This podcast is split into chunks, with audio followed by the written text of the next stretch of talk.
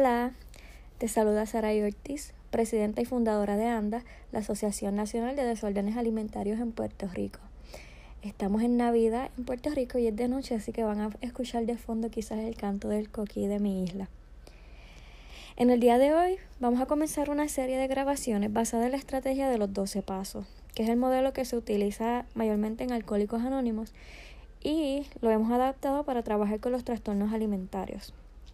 Este no es el único método que existe para ayudar a personas con trastornos. Existen diversos métodos, diversos tipos de terapias alternativas para ayudar. Y mi misión es compartirle acerca de cada uno de ellos para que puedan escoger y tengan de dónde elegir, porque a algunas personas no les funciona un método, quizás les funciona a otro.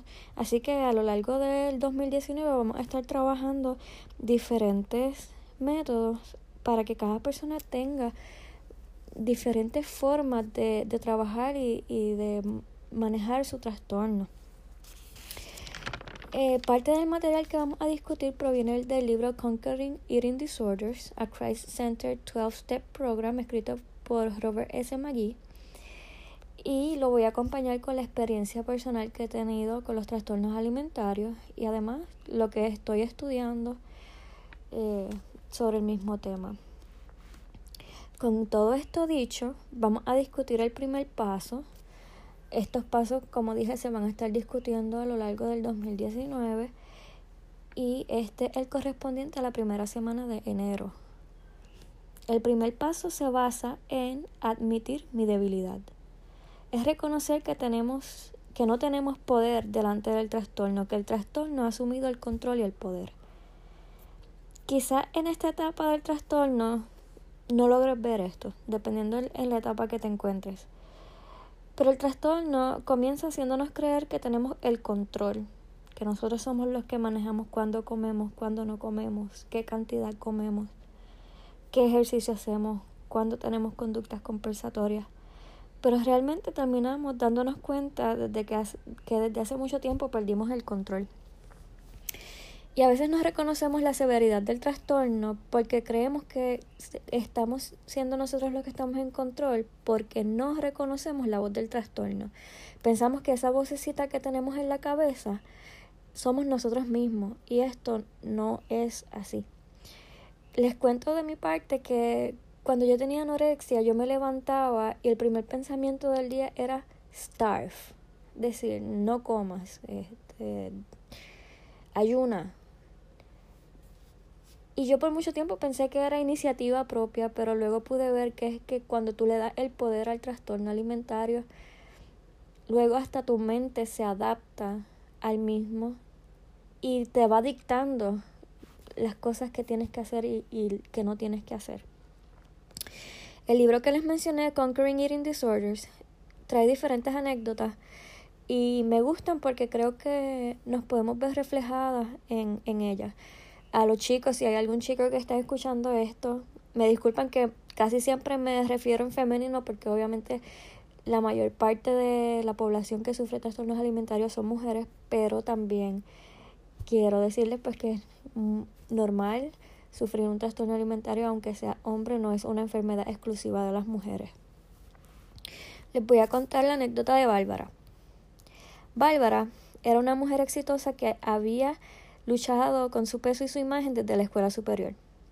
Ella mantenía lo que ella consideraba su peso ideal, restringiendo su alimentación y ejercitándose compulsivamente. Por privarse de diversos alimentos, inevitablemente comenzó a pensar constantemente en ellos. Cuando se encontraba bajo presión, perdía el control y se daba atracones. Llena de culpa y vergüenza por sus comportamientos fuera de control, compensaba el atracón provocándose el vómito para deshacerse de la comida que había consumido durante este periodo. Esto sucedió varias veces hasta que lo único que podía pensar era en la comida y el próximo atracón. Luego de graduarse en la universidad, Bárbara fue contratada como representante de ventas de una compañía farmacéutica. En 15 meses ya se encontraba en la cima. La presión y la falta de estructura en su trabajo le causaron a Bárbara más problemas relacionados al desorden alimentario y luego estos problemas la alcanzaron en su trabajo. Comenzó a llegar tarde a sus reuniones. Luego comenzó a ignorar las llamadas de sus clientes porque su tiempo estaba siendo consumido por el ciclo de atracón y purga.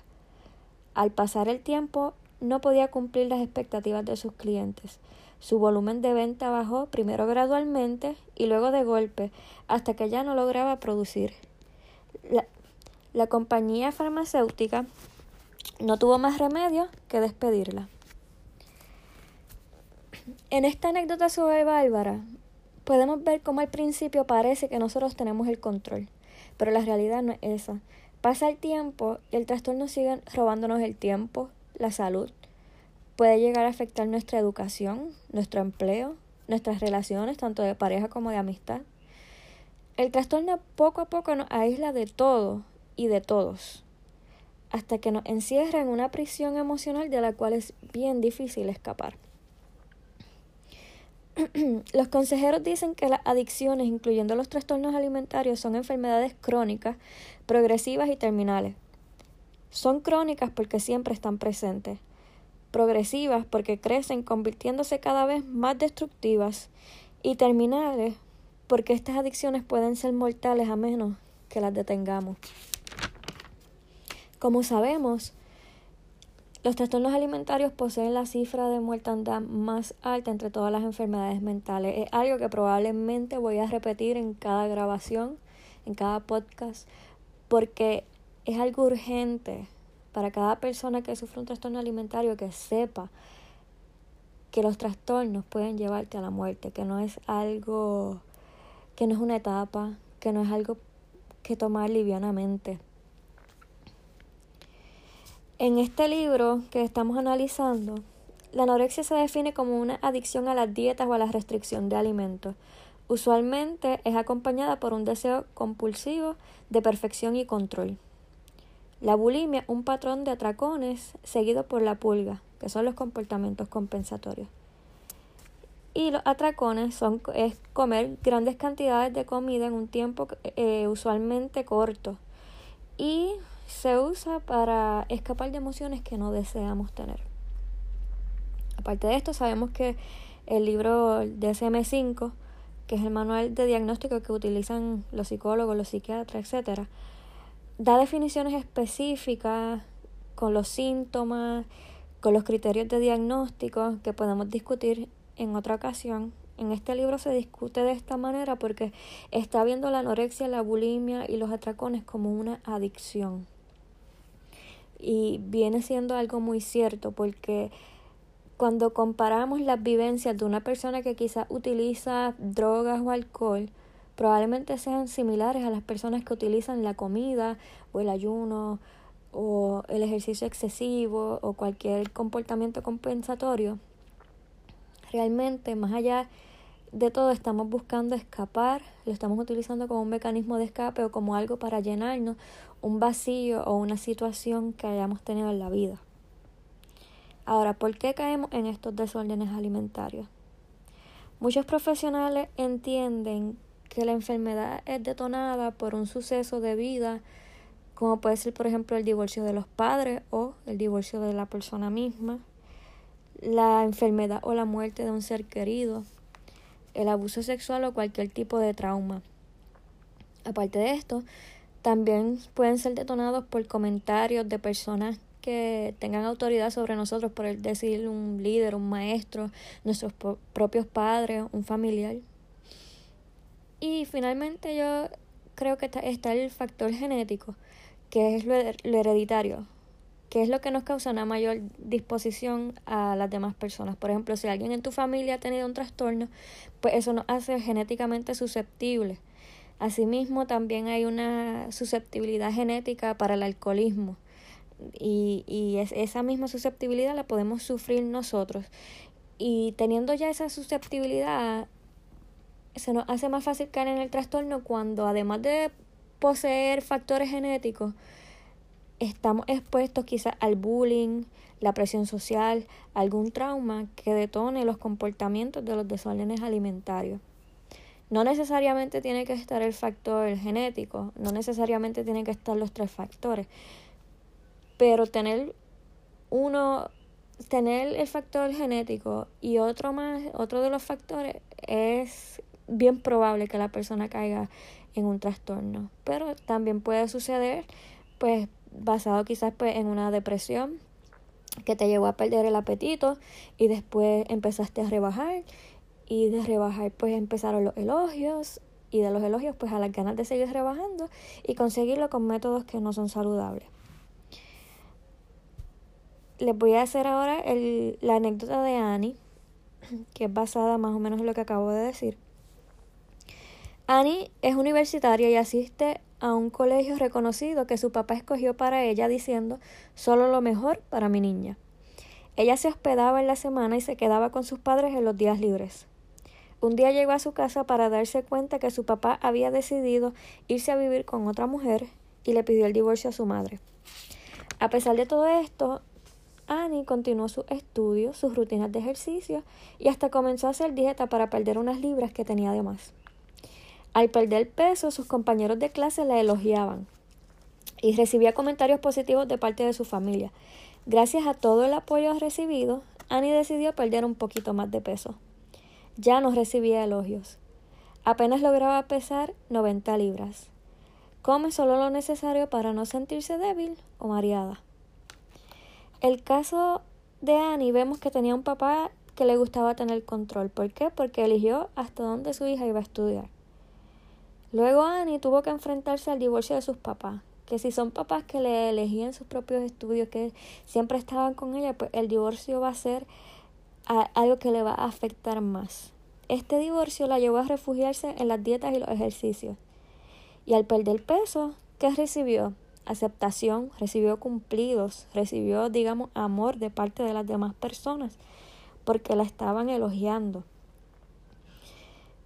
Y entonces vemos lo, lo difícil que es cuando perdemos peso creo que siempre vamos a recibir elogios porque estamos en una cultura donde se alaban los cuerpos delgados, donde, donde el ideal de belleza es estar delgado.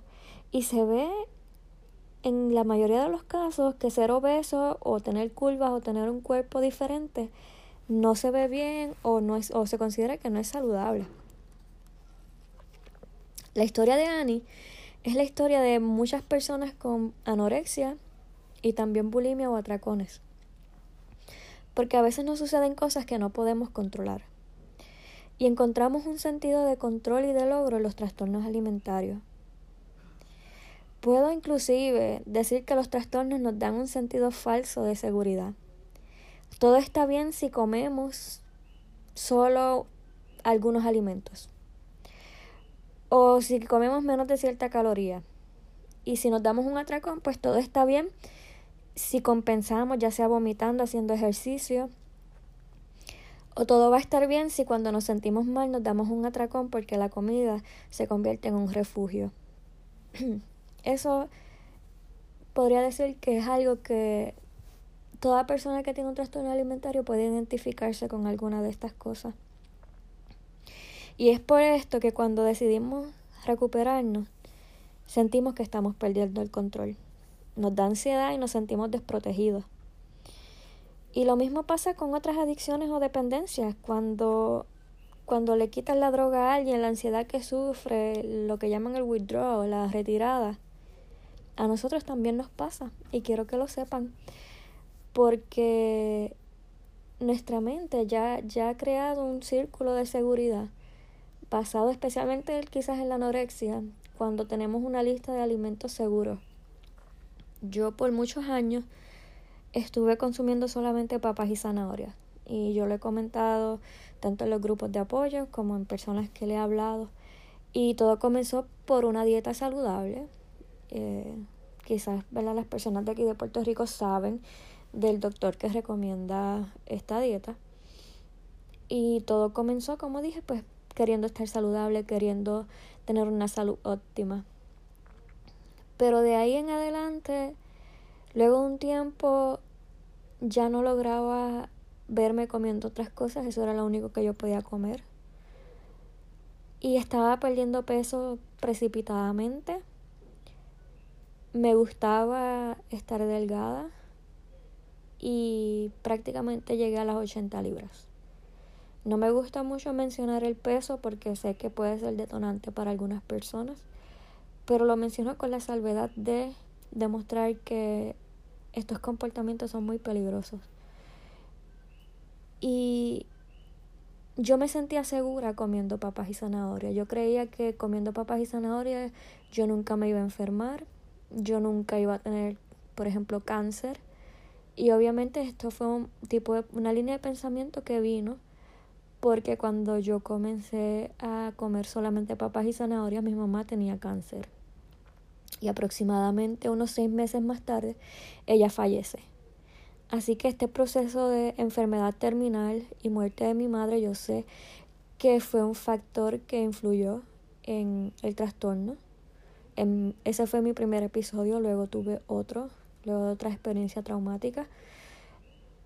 Pero definitivamente yo puedo conectar la relación entre este tipo de sucesos y la seguridad que nos da la comida o el trastorno, porque es algo que, que sentimos que, que, podemos controlar y en, en, mi caso pues la falsa pretensión de que, de que si yo comía esa cantidad de alimentos no me iba a enfermar.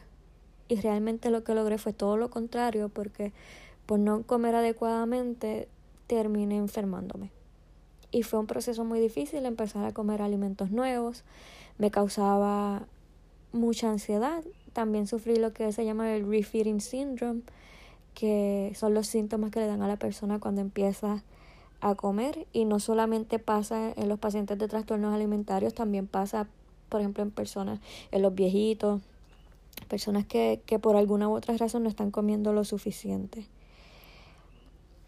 Pero aparte de esto, pues hoy estamos trabajando la parte de reconocer que tenemos el trastorno. ¿Por qué? Porque si no reconocemos, ¿cómo vamos a buscar ayuda? He recibido muchas veces mensajes de personas que quieren ayudar a un familiar, a una amistad, y me comentan que la persona aún no acepta que tiene un trastorno. Lamentablemente no podemos ayudarle porque no podemos obligarle a la persona a buscar ayuda. Pero es bien importante que si estás escuchando esto y crees que alguien que conoces sufre un trastorno alimentario, que compartas estos podcasts porque quizás la persona pueda verse identificada. Hay veces que la persona no lo acepta porque todavía no conoce que lo que está haciendo es parte de un trastorno. Por ejemplo, las personas que se ejercitan compulsivamente y no se están dando cuenta que lo están haciendo como un hábito compensatorio después de un atracón o personas que, que quizás tengan anorexia, pero no se dan cuenta porque lo ven como una dieta. Así que si, si sabes de una persona así, compártele esto. También hay personas que sí reconocen que tienen el trastorno, pero no lo aceptan delante de las otras personas porque obviamente no quieren que interfieran con esos comportamientos. No quieren que le quiten el control que sienten con los comportamientos del trastorno. Así que para las personas que estén escuchando esto y sepan y reconozcan que sí tienen un trastorno, quiero que piensen si se identifican con alguna de las historias que leí, como la de Bárbara y la de Annie, y que mediten si tienen síntomas de anorexia, de bulimia, de atracones, si necesitan más información, obviamente pueden contactarnos, pueden buscar en las redes sociales, en, por internet, porque van a encontrar información sobre qué son los trastornos, cuáles son los síntomas, de qué forma se diagnostican, etc. Para dar el primer paso, tenemos que vernos a nosotros mismos, pensar en cuándo comenzamos a tener este tipo de comportamientos en qué momento todo cambió, en qué momento perdimos el control y en qué momento caímos en las garras del trastorno. Y si reconoces que tienes un trastorno, busca ayuda. Nosotros obviamente damos todo el apoyo, toda la ayuda y todas las herramientas que, que podamos dar, pero no sustituimos la ayuda profesional. Les recomiendo que si tienes un trastorno alimentario, busques ayuda psicológica y psiquiátrica porque te va a hacer mucho bien y te pueden guiar a otras ayudas que quizás puedas necesitar como ayuda de un ginecólogo si, si estás sufriendo amenorrea o, o si necesitas ir a un gastroenterólogo si ya te ha afectado eh, el esófago, el estómago que muchas veces se da el caso, inclusive hasta el dentista, porque los trastornos nos afectan los dientes, a una nutricionista que pueda ayudarte a comenzar una alimentación saludable, a lograr tus metas de una forma saludable. Además de esto, este podcast va en combinación con el primer paso que publicamos hoy 27 de diciembre en nuestras redes sociales. Nos pueden encontrar en Facebook como Asociación Nacional de Desórdenes Alimentarios y en Instagram como anda.pr. Hay una foto que tiene el versículo Bástate mi gracia, porque mi poder se perfecciona en tu debilidad. Y en, ese, en esa publicación está la dinámica o la tarea que estamos trabajando en conjunto con este podcast. Es una tarea para ser escrita, para reflexionar y para reconocer el trastorno, en qué momento se dio, cómo se dio y por qué. Si no encuentras la publicación, puedes escribirnos y con gusto te la hacemos llegar. Eh, estos ejercicios de esta primera lección son bien importantes, como les dije al principio, lo vamos a seguir trabajando a lo largo del año. También vamos a estar trabajando en nuestras redes sociales y en nuestro chat unos calendarios mensuales. El primer calendario de enero ya está listo. Si lo deseas también puedes comunicarte con nosotros y te lo hacemos llegar. El primer mes es sobre salud mental, pensamientos positivos.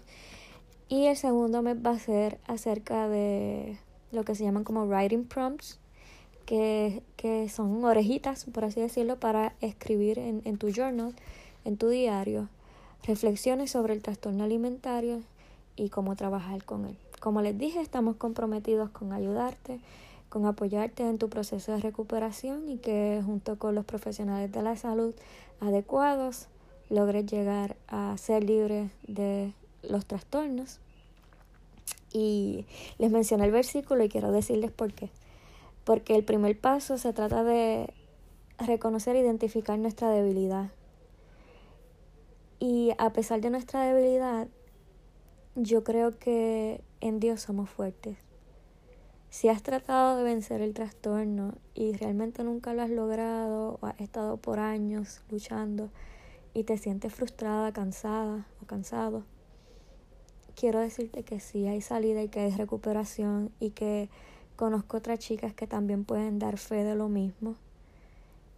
Y si no le has dado una oportunidad a Dios en tu vida, y si no le has dado una oportunidad a Dios para entrar y trabajar con tu trastorno, te exhorto a que lo hagas. No se trata de una religión, no se trata de, de un culto ni nada así. Simplemente se trata de reconocer que que somos débiles, que solos no podemos, que necesitamos ayuda y que realmente existe un Dios que puede ayudarnos a alcanzar la recuperación, a alcanzar la vida plena que realmente se supone que estuviéramos viviendo y no ser presas de algo tan difícil y tan duro y tan peligroso como son los trastornos. Espero que hayas disfrutado de este primer capítulo de la serie de los 12 pasos como les dije, mi nombre es Saray Ortiz, presidenta y fundadora de ANDA. Espero que cuando escuches esto te encuentres bien y que este podcast te dé mucho ánimo, mucha fuerza para seguir adelante. No estás sola.